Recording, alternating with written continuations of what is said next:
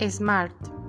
Hay una serie de pautas para definir con precisión nuestro objetivo, y esto es básico para saber qué buscamos, qué perseguimos, hasta dónde hemos de llegar y cómo sabremos que estamos allí.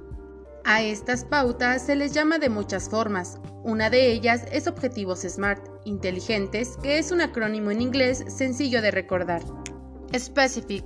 Esto es primordial y acostumbra a ser el primer fallo de nuestros objetivos, pues un objetivo vago lleva a un resultado vago. ¿Qué quieres hacer? ¿Qué quieres conseguir? Tu inconsciente ha de saber qué es lo que persigues para dar pasos hacia el objetivo y no en sentido contrario. Defínelo específicamente de forma que cualquiera te pueda entender cuando se lo expliques. Mergeflow. Tu objetivo ha de ser algo concreto, bien definido, que se pueda comprobar.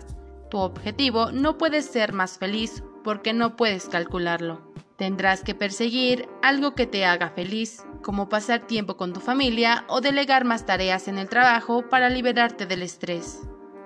Attainable. Un objetivo puede ser alcanzable o no por varias razones.